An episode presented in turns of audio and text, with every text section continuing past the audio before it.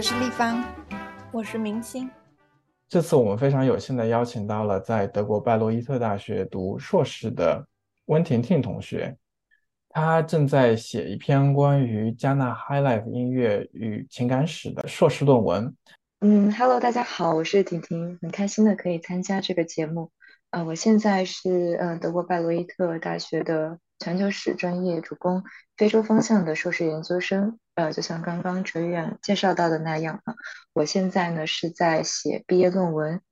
然后我现在写的主要的时间段呢是从一九三九年到一九五七年之间的这个英属黄金海岸，也就是现在的加纳的 High Life 音乐与情感史之间的关系。我希望在这一期的播客里面可以跟大家一起分享一下。呃，我对非洲音乐、那西非音乐，还有具体的就是加纳的 High Life 音乐的一些了解。好，谢谢婷婷的自我介绍。那我就想问，你是怎么对非洲音乐或者对硕士论文这个选题开始感兴趣的？可以说，我的这个出发点是从。呃，情感史出来的，然后呢，呃，接触到呃 High Life 还有非洲音乐是呃基于一个机缘巧合，是呃我老师给我的一个提点，说音乐是很适合做情感史这方面的一个研究。可能很多人对情感史并没有太多的了解，所以也想先请婷婷介绍一下什么是情感史，情感史和音乐之间的关联又是怎么样的？情感史的话。它呃主要是侧重于去研究情感在历史中的呃地位和作用。它其实是一个蛮新兴的一个方向的，因为呃以前的历史它的主要的档案都是基于一个书写，然后那书写呢它主要会记录呃发生了什么事情，但是不会记录人们感受到了什么。作为一个呃这样的一个小方向的话，它需要去。呃，用到的档案就跟以前不一样。呃，流行文化是比较适合去做情感史的，因为在流行文化中可以发现大家的情绪表达、情感体验，或者说像文学文字这些里面呢，也是可以去体现的。但是问题就在于，我们需要去呃进行一个重新的梳理、发现，还要去呈现当时的人们是怎么去感受这个时代，还有自己的。所处的环境的，呃，我现在侧重是流行音乐吗？或者说具体的像这个 High Life 里面的一些歌词，还有音乐人他创作时候的状态，其实都是和当时的社会整体背景是非常息息相关的。他们也是一群非常有关心社会的一个情怀在的，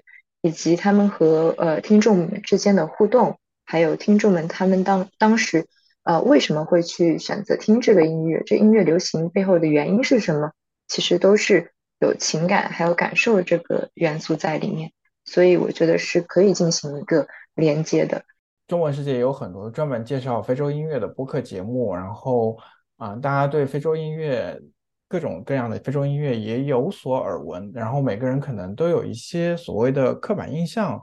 我。对非洲音乐的了解，主要是呃通过人文社科或者说历史学的一个了解，不是从音乐学上面的。因为音乐学上面可能会更加专业，会侧重侧重于去区分它的节奏型是怎么样的。到底什么算非洲音乐？哈，它其实也是有一个呃历史渊源在。比如说一本白图泰，他的呃旅游游记里面就记录过，他去马里王朝的时候，他在他听到的一个呃宫廷音乐。后来欧洲人到非洲之后呢，呃，他想去记录音乐，他们用什么方式呢？因为那个时候是没有留声机的，那就只好用他们自己的那种记录的方式，呃，书写的方式去记录它。那那非洲音乐它其实是一个非常富有动感的动态的一个音乐。如果说是用书写的方式去记录，其实是会很大程度上抹去它很多的一些丰富性在的。呃，直到后来二十世纪初，也就是一九零三年的时候吧，啊，那个留声机被发明出来，或者说留声的技术，啊，像是用蜡筒去记录声音，直到那个时候才能够相对比较完整的保存着非洲音乐。非洲人他们。保存音乐，或者说是对音乐的一个传承吧，更偏重于去怎么去用现场演出去保留他们音乐的传统，而并不是说我怎么想方设法的把它记录下来。就正因为那种欧洲人的呃这样的一个书写的方式去记录非洲音乐，其实经常是被处于一个误解的状态的。呃，欧洲人他更倾向于把自己的音乐称为是一个发展性的一个音乐，然后呢，他在记录非洲音乐的时候也是有自己的侧侧重在里面。请婷婷先介绍一下，就是呃，介绍一下加纳哈 life 音乐这种音乐类型的一个简单的历史发展。High Life 它自身呢是一个呃西非的流行音乐，它一开始是出现在英属黄金海岸，也就是现在的加纳。它这个词汇的记录最早是出现在呃二十世纪二十年代的当地的一个呃文学俱乐部，他们嗯在办一个节目的时候。呃，用到了 high life 这个词，但是呢，这个只是一个书面上的记录，实际上的记录的话是，呃，当时呃欧洲的殖民者居住在那里，他们呃进行一些音乐活动的时候呢，是邀请了一些当地的呃音乐人为他们去演奏欧洲欧洲人喜欢的音乐，他们那个时候用到的主要是一些管弦乐器，然后是一种大乐团的方式。后来这些音乐人呢，他们开始呃去演奏。属有点属于自己风格的一些音乐，比如说结合了当地的传统音乐，很多在街上听到呃这些俱乐部里面呃传出来的这些比较属于上层人士听的音乐呃时候呢，呃街上的那些人说啊这就是 high life，这就是比较上上层的样子，所以呃 high life，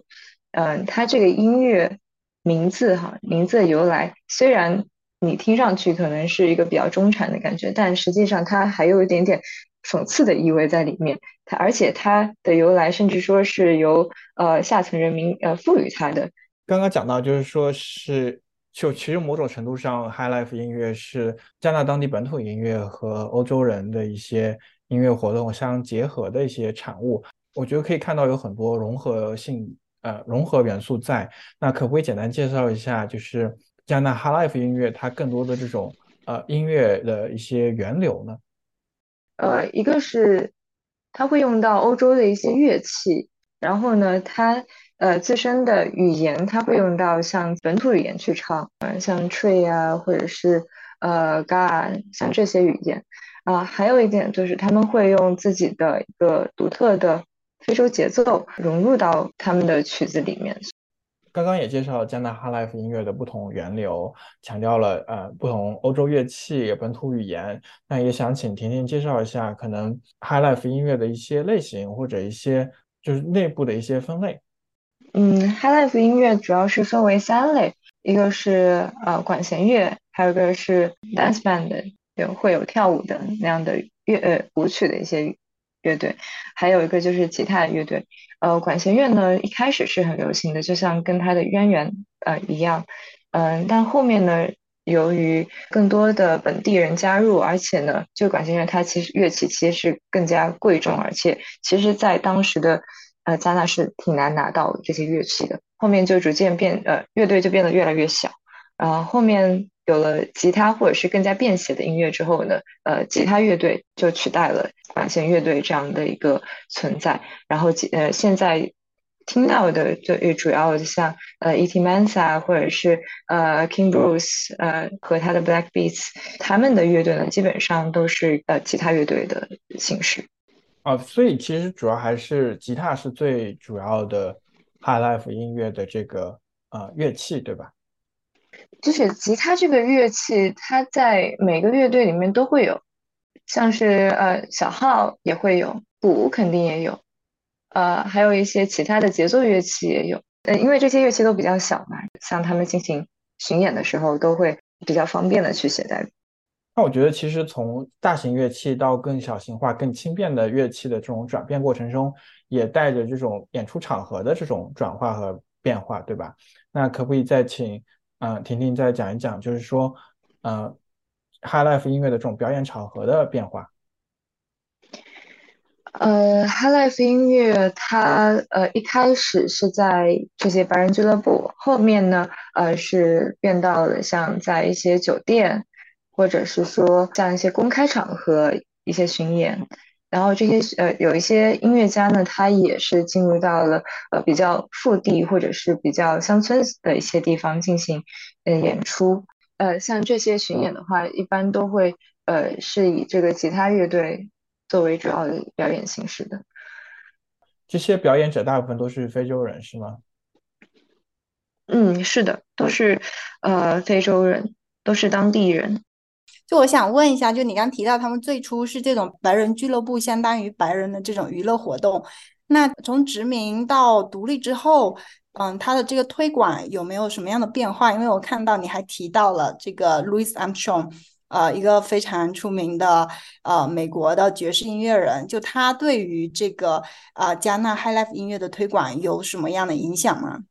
他的推广的影响倒是不是特别大。就是，但他对于啊加纳他本地的一些音乐人的影响倒挺大的，因为呃阿姆斯特朗在当时是一个类似于一个爵士明星一样的存在，然后呃他过来也是受到了非常隆重的呃对待的，嗯，比如说呃他当时下飞机就会有呃 E.T. Mansa 还有他们的乐队，然后给他们进行表演，放的音乐呢是呃 Offer，他到加纳之后进行的。呃，第一顿午餐就是和呃 n k r u m a 一起共用午餐，然后之后呢就开始进行了一个呃公共的演出，在那个演出里面，呃也是有一个历史影像的，可以看到呃周边有很多很多人。问题在于哈，人虽然很多，场面也很热闹，但是呢，它的功放设备设备不是很好，所以就导致它整个演出效果就不是很好。然后呢，人太多了，有很多人可能会推推搡搡的，然后会导致有点混乱嘛，就会有警察出来，然后会进行一些呃治安管理啊，或者是呃用他的那个呃警棍戳一下人们的脚，然后让他们退回去之类的。然后结果呢，这个被阿姆斯特朗呃看作是他这个警察可能不尊重他的观众之类的。产生了一个这么误解，然后因此好几次就停止了他的演出。但是呃，整体下来还是比较顺畅的。然后他的当地的一个影响的话，比如说阿姆斯特朗，他虽然只在呃加纳三天，但他离开之后，加纳一些当地的音乐人呢就开始去模仿阿姆斯特朗那种呃沙哑的声音。他的爵士哈，他其其实和加纳本地的 High Life 其实是相差蛮大的。比如说他在演奏他的爵士乐的时候，有些人可能就觉得很无聊了，就没怎么去听。就其实只是一个流行趋势的不一样了。呃，但后面他离开之后呢，他阿姆斯特朗的一些 phrasing 的一些技巧还有方式，也是被当地的音乐人去学习过来。呃，还有一个影响就是，呃，阿姆斯特朗他不是单独来的，他是带他的。呃，妻子还有他的呃乐团过来的，他乐团里面嗯也有人对加纳印象很深，呃，甚至在之后呢，呃返回到加纳说我想从加纳带一批音乐人出来，但结果由于种种原因，有一些历史原因，发现好像不是那么契合，后面就离开了。哦，插一个呃比较有意思的一个，就是阿姆斯特朗他看呃他在阿克拉看见一个。呃，加纳女人，呃，他觉得很像他的母亲，呃就说自己的祖先，呃，是从加纳来的。谢谢婷婷，就是阿姆斯特朗的这些轶事真的特别有意思。大家说到加纳的一些主要的音乐类型，还是会提到 High Life，所以我比较好奇他当时的这个转型。就既然他原来是白人的这个呃娱乐性的音乐，为什么后来会被推广为非常有代表性的加纳音乐呢？哦，我觉得这个和他呃，一个是音乐人比较有关，还有一个是呃呃，像 n k r u m a 比较有关，因为当时的音乐人呃，他们也是一群非常有这个呃民族主义情情怀的一些人，呃，他们创作了一些曲子啊，比如说像呃 Ghana Freedom Iti Mensa 创作的。还有像其他的一些乐团，他们都在不同的程度上去直接的、很坦白的去支持 Nkrumah 他当时的政治情怀，还有他们的追求独立的这么一个倾向。所以 Nkrumah 呢，他呃是在某种程度上是非常喜欢这么一群人的。所以在他呃上台之后，他就也是有有点刻意的想要去把他们培养成自己的一个。有加纳文化身份嗯的一个 icon 一样存在的就你的意思是说，在因为他们在殖民时期可能参与了用音乐的形式参与了这个殖民斗争，所以恩克鲁玛之后想把它推广为一种比较有呃代表性的，就是民主性的一种音乐。呃，就我想问一下，有没有一些更具体化的，无论是文化政策的措施，或者是呃一些本土化的这种音乐表达上的策略？因为你前面有提到，它可能很多乐器原本是西方过来的一些音乐。那在这之后，不知道有没有一些一些变化？就我个人的理解而言，我觉得 High Life 它本身就呃在当时就是非常植根于当时的历史情景下的一个产物。所以呢，嗯 k r u m a 它后面有试图说啊，我想要呃把 High Life 这个名字摘掉，我用另一个名字，比如说呃 n k r u m a 说啊 o s i s a b a 这个名字呃更具有代表性，更像呃加纳一点。所以我我想用这个名字，但后面没有推广开来，因为大家都已经认可 High Life 呃这个名字了。那它的一些政策的话，更体现在它的一些内容的审核上面吧。可能 N f u m a 他上台之后，他会对一些歌曲的呃歌词啊，会会比较计较一点。比如说有一首歌里面，嗯，其实是在歌颂加纳。还有 Nkrumah 他的呃政治的成就的，像嗯《Ghana Freedom》这首歌里面，呃，但是 Nkrumah 他不是很高兴，他说，呃，这首歌把我和另外两个 Dankwa 还有 Busia 像这样的呃政治家呃联系在一起，我我不喜欢，你这首歌必须要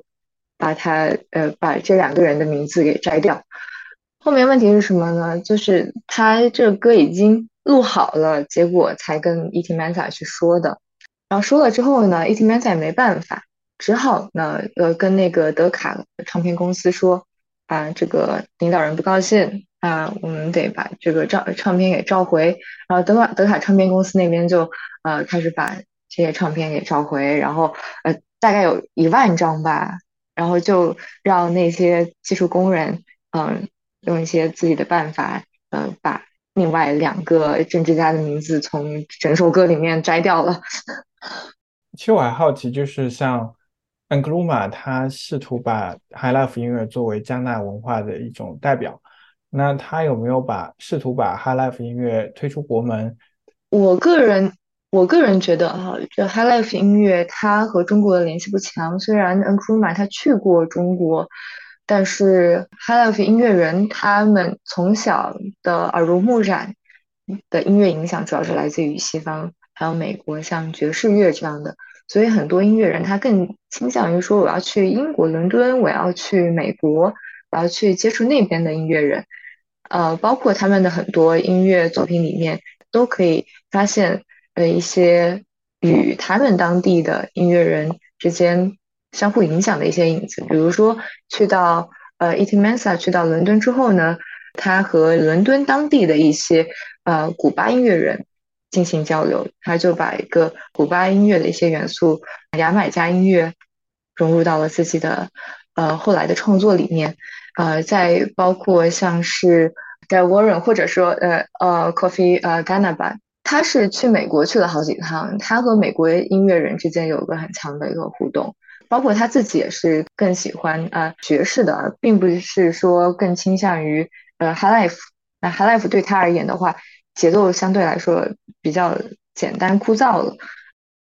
嗯，这里我我想插一个吧，插一句嘴，就是比如说像在呃欧美啊，或者说像当下大家去组乐队的话，可能一个乐队呃 leader 他只要。呃，说我想组一个乐队，那大家一起来玩音乐吧。但是像在加纳就不一样了，因为那个时候如果想组一个乐队，不是一件容易的事情，而且大家必须要把这个吃饭这个事情和呃做音乐呢结合在一起。所以很多时候，一个乐队的领导领导者呢，他需要自己去购买一些乐器，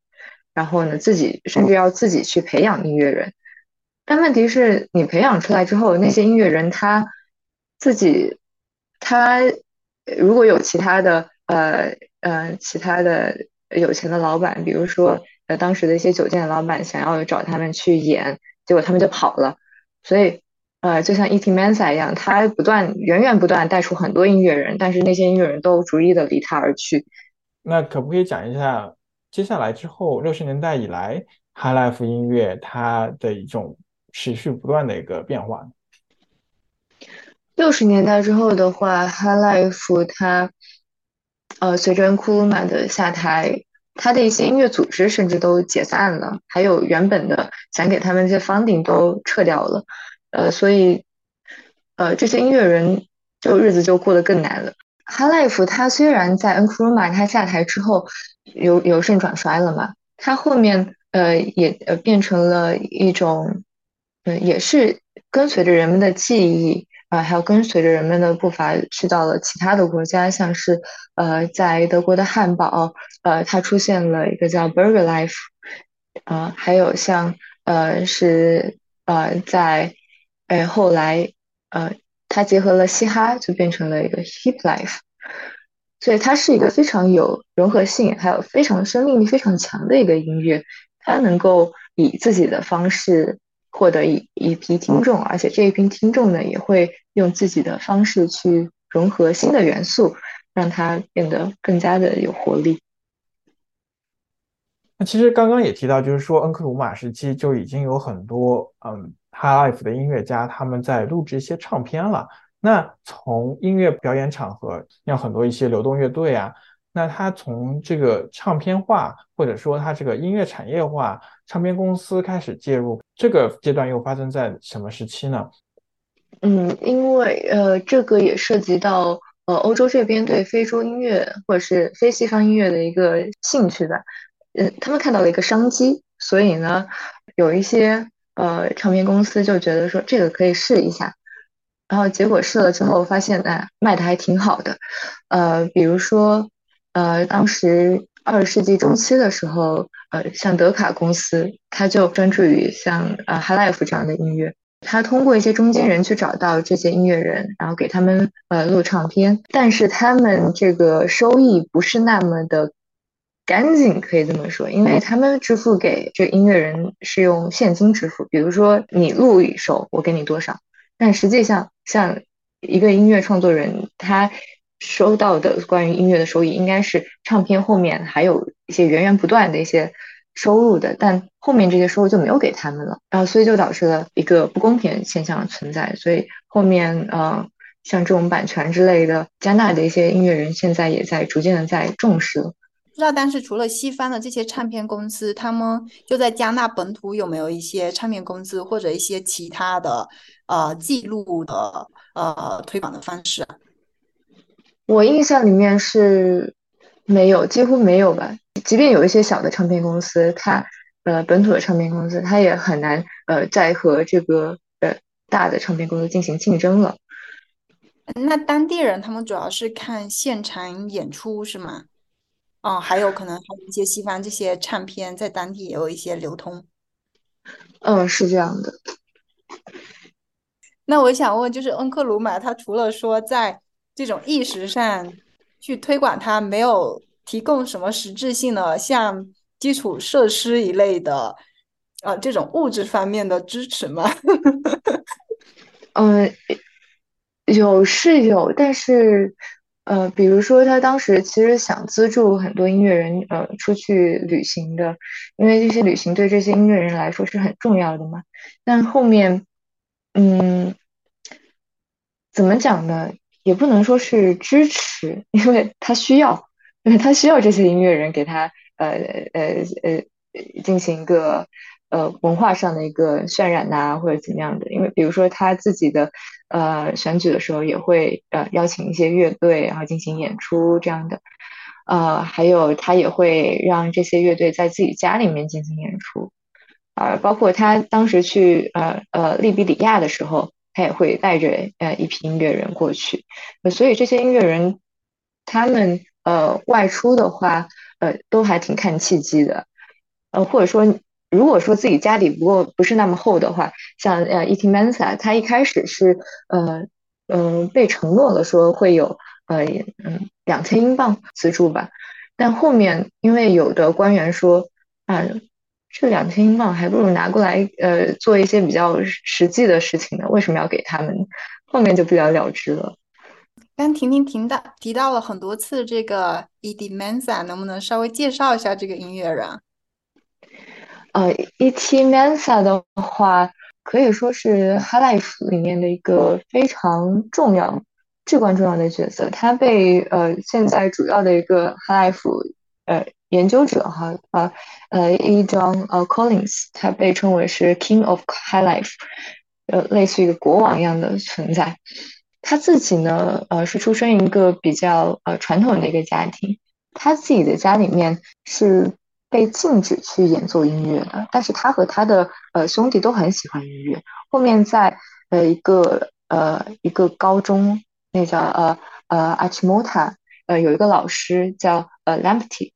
呃 Joe Lamptey，他这个人他是一个英国人，他很喜欢音乐，他也带了很多呃本地的一些学生，然后组了一个乐团。好，包括刚刚提到的呃，Guy Warren，还有像像 Iti Mensa，还有其他的呃音乐人，他们都出自于呃，都和他有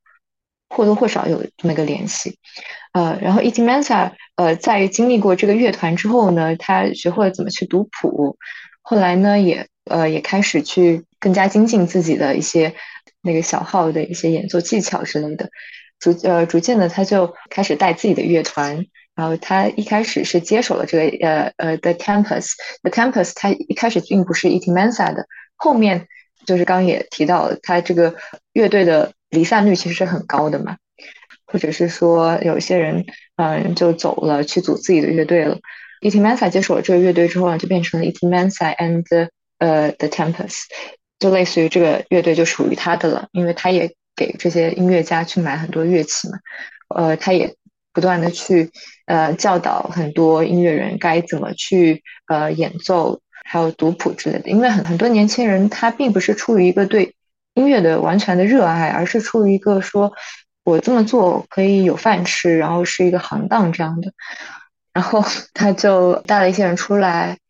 他是一个很重要的一个角色，包括他自己也出了很多很经典的歌曲，像 Day by Day，呃，Over You。还有其他的用本土语言命名的一些歌曲，他还呃倡导组织了一个一个加纳音乐人协会，为了防止当时的呃出现这种乐队离散率太高的一个情况嘛，因为这样的话，一个乐队就没有一个核心力了，而且这样的话，呃像是呃你明明在这个乐队里面演奏，你却和其他的乐队进行呃却跑到外面去赚外快了，像这样的情况其实是。不被允许的，呃，但情况很多，因为因为钱的原因。后面呃，后面他组他倡导去建立了这个呃这个组织之后呢，虽然在呃七十年代六六年之后吧解散了，但是在七十年代又重新开始了。所以这个这个组织其实是对整个呃加拿大音乐是有很大的作用和影响的。嗯，包括像版权，还有像是呃音乐人的一些福利，它后面都有相相应的一些政策出来。而且，E.T. Mensa 他自己后来呃觉得自己的乐队里面核心成员离开的太多了，觉得呃不是很有意思，他就呃去把做音乐当成一个副业了，他就继续从事原本的呃药剂师的这么一个行业，直到他的儿子啊，还有一些儿子。呃，开始也在玩音乐，他就和他自己的儿子开始组乐队。但是他的孩子和他的品味不是很相像的，并不是所有人都喜欢 High Life，啊，也不是那么有很多人喜欢呃爵士，然后也是有这么一个问题在。但是好歹乐队组起来了，他的很多音乐呃技术呃还有理念也得到了一些传承，这样。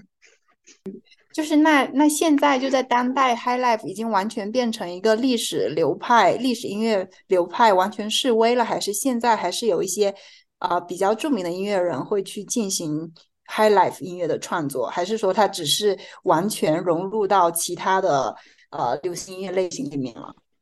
我觉得还是有那么呃有那么一些人他有在做的，但是呃对于当代的话。我了解不是很多，我觉得当代像非洲音乐，像 Afrobeat 会更流行一些。呃，High Life 它更类似于一种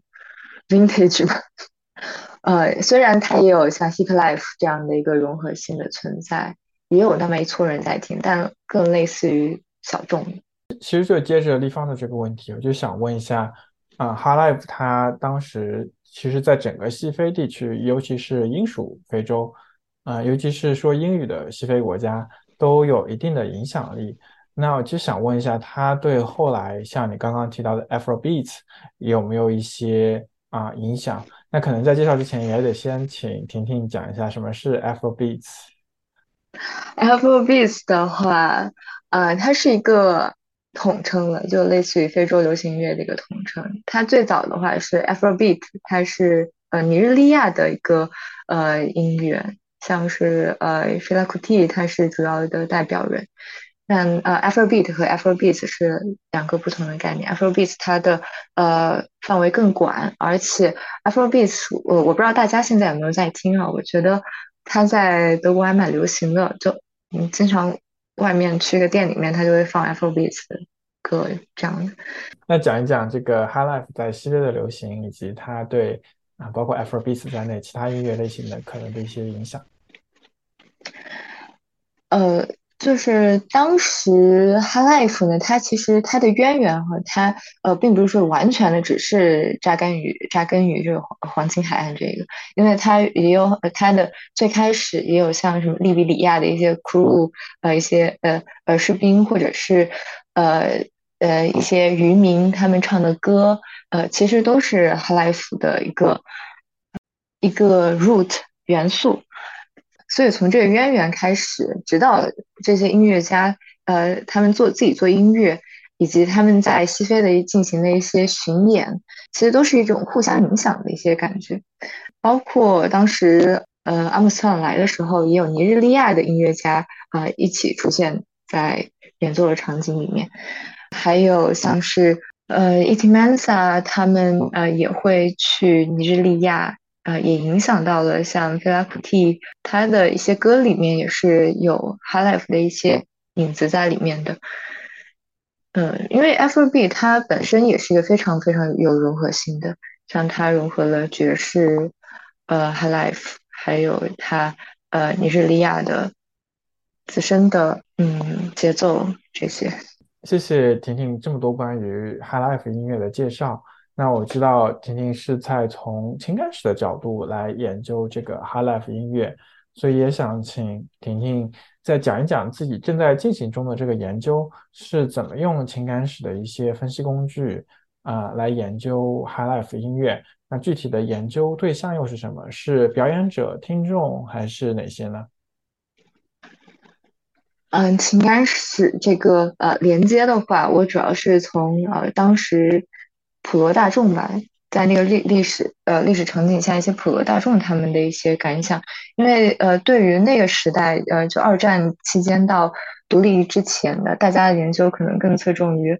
呃解殖民是怎么发生的，以及啊二战对它的影响是什么，但是呃更多的像是说呃人们感受到了什么，人们他们的社会史的情况是怎么样的，可能是有点欠缺的状况。当时这个历史场景的话。是有很多，呃，社会变迁在里面的，而且变得非常的巨大。不仅是这个呃英国人，还有这个美国呃美国士兵的一些呃进来，他们呃包括美国文化对他们的影响，不仅仅是这个，而且还有他们自身的像经济发展，还有城市化，还有这个呃物价的呃通货膨胀，像这些其实都对人们的生活产生很大的影响。那。呃，像这些移民，他们呃移到了呃南方的这些城市之后呢，他们自身会产生一个呃情感上的需求，比如说我到了一个新的场景之后，我我该如何跟呃人们产生连接啊？那么呃去酒吧或者是夜店去跳舞，就是一个很好认识别人的一个方式。所以呃在当时就很多人会。呃，去听 High Life，然后也会跟着 High Life 去跳舞。那跳舞就是一个很重要的一个一个活动吧，因为呃，对非洲而言，舞蹈和音乐其实是分不开的。所以在很多重要的场合，其实 High Life 音乐都有它的影子存在。所以我就想，呃，从这个 High Life 自身的脉络以及人们他们的社交活动、休闲活动中去看待人们这如何去处理这种城市化以及呃社会变迁产生的焦虑感也好，或者是说对于呃解殖民以及呃对于独立的这种向往也好，我觉得都是可以从 High Life 音乐里面去看出来的。呃，因为这些音乐人哈，他们自自身也并不是上上流人士，虽然名字叫 High Life，但是这些音乐人他们可能是从底层或者是中层出来的。以及他们和以及流行音乐，它自身包包含着一个很强的一种面向呃社会性的一个呃倾向，所以彼此之间是能够产生一个互动的。所以我的研究会从呃不仅从 High Life 的一个呃歌词，还有 High Life 它产生呃它演奏的一个呃场景，像那些酒店里面。它是舞厅啊，还是什么的？以及人们在听 High Life 的时候是在干嘛？呃，High Life 的也可能是用留声机去放 High Life，嗯，也有可能呢，就是去现场去听。还有就是说，High Life 这些呃音乐人他会呃到外面去演出，那他这个乐队它其实是属于一个 community 一样的存在。那他这个 community 是怎么样的情况？他可能并没有想象中那么简单，因为，呃，这些音乐人刚刚也提到了，他们有自身的很多很多考虑，呃，所以我觉得我这是一个尝试吧，就是就好奇，就是除了像你刚刚说到的，人们通过音乐去参加一些社交活动，来抒发他们的一些来到新城市啊，对生活啊的一些焦虑。那我就想问，就是人们是如何通过什么形式来表达这种啊他们的情感的？然后你又是怎么去捕捉、去啊分析这些普通听众、普通观众的啊情感表达的？我还呃，我说实话，因为当时的呃文献档案它不会直接记载呃普通普通听众他们的想法。啊，我只能从一些呃报纸啊，或者是说一些照片里面去寻探呃探索这个线索，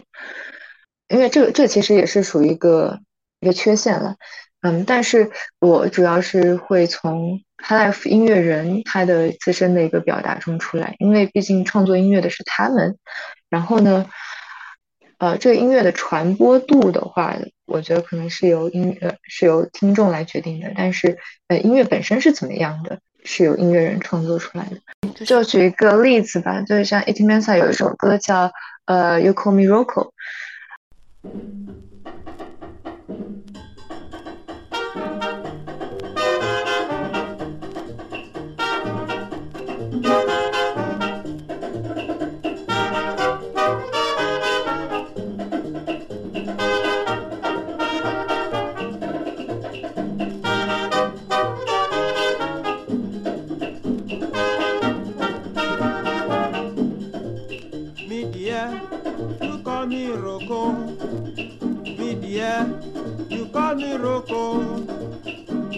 Daytime you call me Rocco. In the night time you call me sweetheart. In the daytime you call me Rocco. In the night time you call me sweetheart. Me dear, you call me a la rue. Me dear, you call me a la rue. In the daytime you call me a la rue. In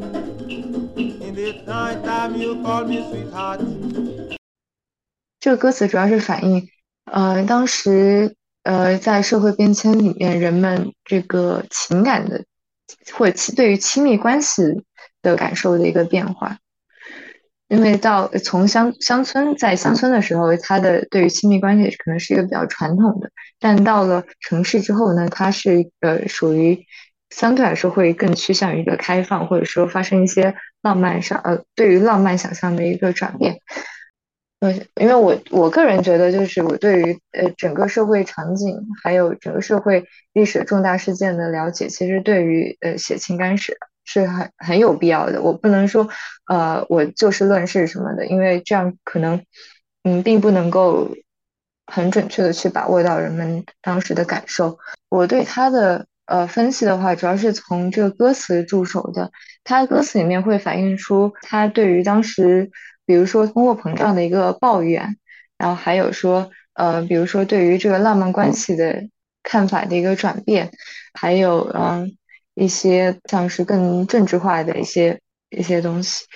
呃，更后面像恩普鲁马上来之后，它的整个的内容可能会更加的官方一点，或者是更加贴合政治倾向一点，呃，而没有那么强的一个讽刺性。所以我想取的这个范围，它是在独立之前的这么一个范围。我想问一下婷婷，你是关注某种特定的情感在？嗯，你研究的这个历史时段里面的这个变迁，还是说关注某一个音乐人？就是不知道你具体的这个研究对象是？我觉得都会有，因为我觉得如果只写只写一个的话，可能内容太少。因为我因为我现在目前能够拿到的档案，或者是说我现在手头上的资料并不是很多。所以我会用，比如说像呃情感史里面的呃 emotive 啊，或者是 emotional community，然后去进行一个解释。其实我相当于就是给大家提供了一个视角吧，也并不是说呃我真的完全的发现了一个什么新的东西，但是我会说我想把这个呃东西给放大看一下，呃是怎么样的，是否用这种解释是解释得通的，呃，所以我在去。考察他的这个情感的时候，我并不是说，呃，完全的是从音乐方面，因为我也会去引用像是当时的一些影片，呃，我不知道你们有没有看过当时的一个呃电影叫《The Boy Who m a n u s e》。就是这个这个电影其实就讲了一个男生叫 Kumanusi 的男生，他从呃乡村到了城市之后呢，他发现城市并不是他想象的那么那么快乐，那么呃完美的一个地方，呃，所以他经历了一些呃困难吧，啊，整个电影就是产生呃呈现了这么一个场景。但是在当时哈加纳那个条件下面，其实你要去生产一部电影是很挺困难的，如果要去拍一个。电影的话，你首先会有更多的自己的想法，觉得说哪一个是更加值得去呈现的，呃，所以城市化的呃这个议题也是体现在这个电影里面。所以我在想，当时的很多呃人也是考虑到这么一个社会巨变产生的一个心理变化的一个现象吧，呃，所以去做这么一个电影。接下来一个问题其实也是和刚刚相关的，就是说。那我知道甜甜一直在德国读书，比较好奇就是说你是如何获取一手、二手材料的，然后用哪些材料做研究，然后就二手材料的话，主要就是靠书，然后呃，或者是说如果老师他有资源的话，他呃也会提供过来，呃，但是我老师是做利比里亚的，然后如果是要加纳的话，呃，要加纳的话，可能就要嗯去到加纳那个当地或者是其他的一些。呃，方式之类的，但是我目前是没有的，所以我就只能嗯去使用更多的二手资料，呃，或者说，因为我这个文章里面很多是关于歌词或者是歌曲的分析，嗯，很多情况下我会利用到这个歌词，歌词本身它就是我的一个呃 archive 一样的存在，说重点就在于我如何获得更多的歌，因为有些歌它可能没有完全的这个数据化，我也想。比较好奇，就是说，那关于 High Life 的，关于 High Life 音乐的研究多不多呢？现在是关于 High Life 的音乐进入到一个怎么样的阶段？呃，High Life 的话，主要是呃，一张 Collins 他在做研究，他是写了好多关于 High Life 的呃书，他是一个在呃加纳呃长大的这么一个白人，所以他。已经把自己认为是一个加拿大人，而且他也自己进行演出，他和很多音乐人也有很多互动，所以在他的书里面甚至都能看到他和一些音乐人的一些合影。然后，呃，他是做了一个呃 foundation，一个 archive 的 foundation，在那里面他放了很多自己收藏的一些唱片呐，或者是自己写的一些文章啊。那个呃 foundation 它有自己的网站。其实也有像其他的音乐学家，他们也有去做，但他们并不是专门去做 High Life。我觉得可能 High Life 对于 Collins 而言是一个比较特别的存在吧，因为 Collins 他本身就是 High Life 那个时代的人。呃，像还有一位美国的呃社会学社会史学家，他。呃，也是做加纳的社会史，他写了一本叫《High Life Saturday Night》，呃，是写 High Life，呃，是怎么呃和人们的休闲娱乐活动呃结合在一块儿的，基本上做的人并不是特别多。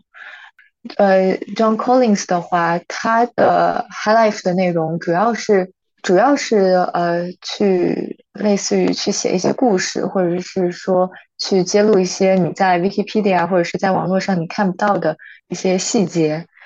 其实看起来是蛮有意思的，他其实写的也很系统，嗯嗯，类似于一个 High Life 的百科全书这样的，呃，但是更具体的，像呃我我这样做的，把它具体到呃某十几年，嗯，就很少了。包括像呃 High Life Saturday Saturday Night 那一本书，它其实呃涵盖的。时间范围是很广的，是呃从比如说三十年代呃到六七十年代这样，但我这个的话就比较侧重于二战到嗯独立前，所以我需要尽可能的把这一个时间段里面的各种社会现象呃或者是和音乐有关的一些呃东西，尽可能的给串联起来吧。有一个哈佛教授还写了一篇关于加纳哈莱夫研究的书评，他分析了三本，就是近十年一一一二到一一三年发表的出版的关于哈莱夫的书，感觉这个话题其实还是挺挺受关注的，还是就是音乐研究、音乐与史学这结合，我觉得还是非常的有很多有很多的拓展空间，也是非常啊前沿的一个话题。然后我觉得可能每个人在做类似研究的时候都会遇到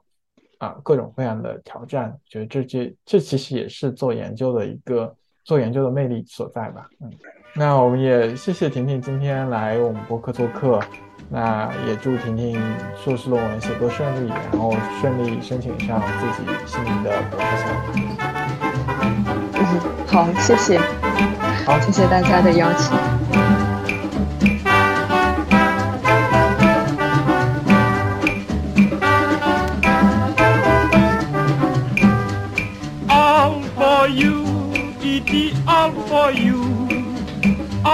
For you, it is all for you.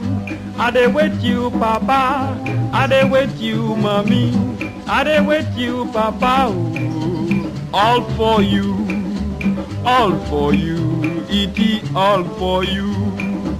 all for you, it is all for you, all for you, it is all for you, all for you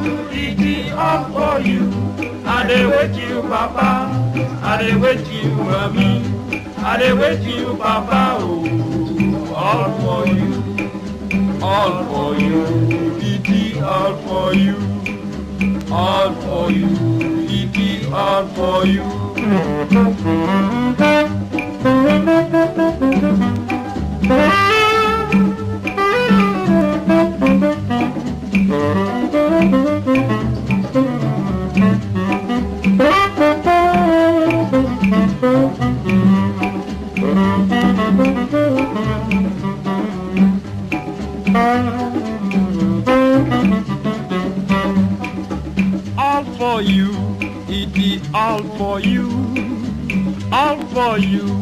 It is all for you.